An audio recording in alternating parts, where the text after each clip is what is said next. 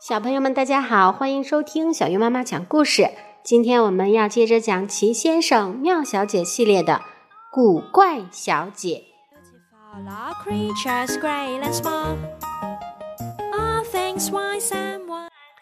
欢迎来到荒唐王国。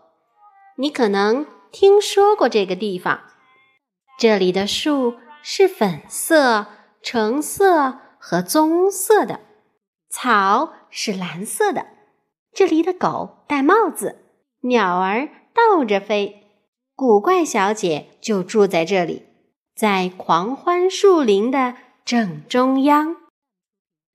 荒唐王国是世界上最不寻常的地方。如果你在路上看到一条戴着草帽、打着领结的蠕虫，说明荒唐王国到了。如果你碰巧看到一头猪在打网球，你应该知道你到了哪里吧？知道吧？没错儿，你到了荒唐王国。一月的某个早晨，古怪小姐正在吃早饭，一碗加了牛奶和糖的果酱。她一边吃一边看报纸。他每天都要一边看着《荒唐王国日报》，一边吃着他怪异的早饭。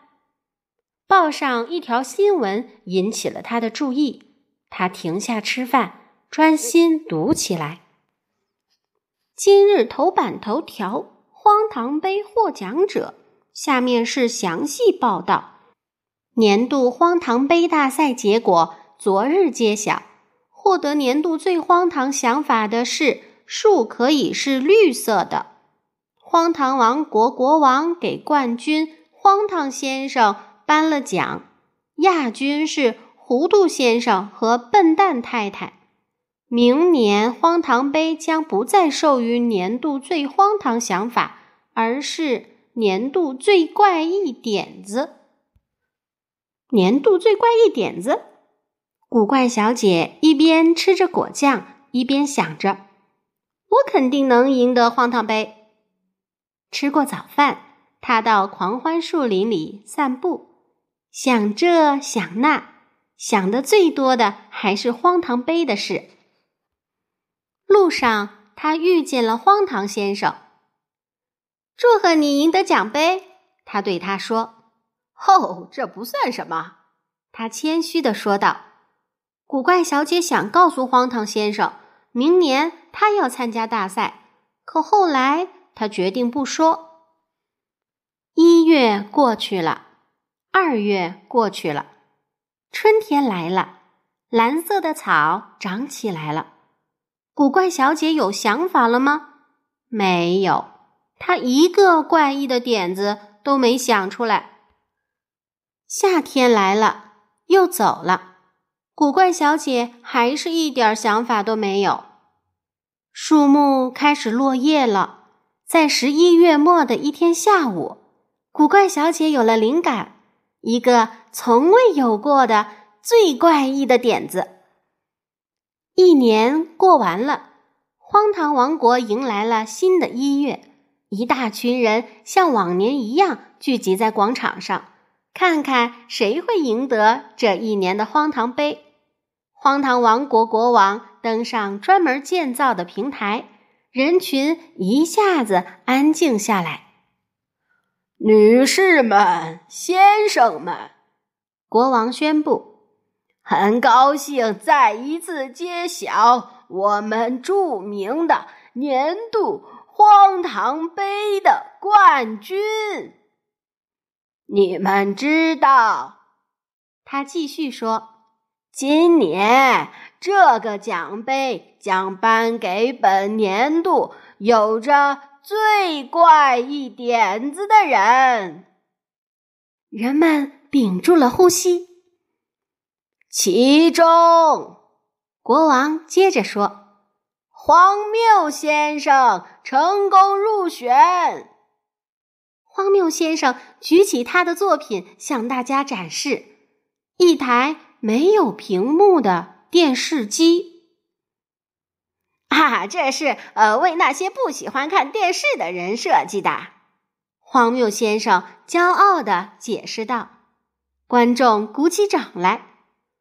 不过，国王继续说道：“去年的一位赢家有更怪异的点子。”荒唐先生得意洋洋的给大家展示他的发明，是一个钟。如果你从镜子里看这个钟，就能知道正确的时间。他说。观众大声喝彩。荒唐先生觉得自己能连续两年获得荒唐杯。不过，国王继续说着，这下子荒唐先生知道自己想错了。不过啊，国王重复着：“我说过，荒唐杯将授给本年度最怪异的点子。今年的冠军给我们带来的是……”他停顿了一下，说道：“九百九十九个点子。”古怪小姐屏住呼吸。脸红了起来，哇！人群欢呼起来。跟我来，国王说。国王和古怪小姐领着大家穿过狂欢树林，来到古怪小姐的小屋。他们在那里停了下来，目不转睛的看着。刚刚过去的十二月，古怪小姐花了整整一个月时间。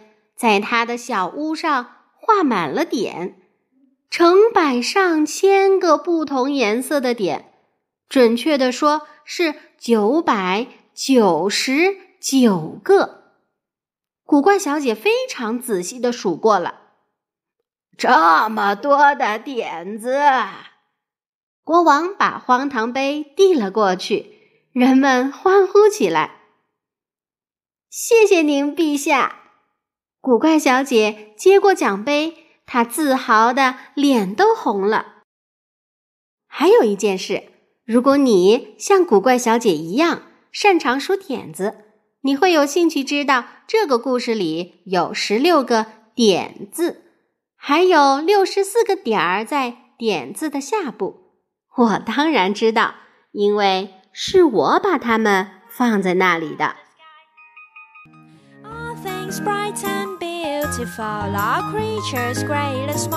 好了，小朋友们，如果你还想收听荒唐先生的故事，欢迎你在微信公众号“小月妈妈讲故事”的后台留言“荒唐先生”四个字，就可以收听啦。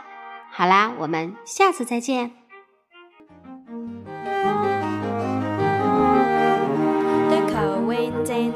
the pleasant summer sun. The ripe fruits in the garden, he made them everyone. 秋随青山在远方，流水江河迂回，朝日夕阳献辉煌，满天顺丽灿烂，一切美丽光明物，一切活泼生灵。 beautiful, all creatures great and small.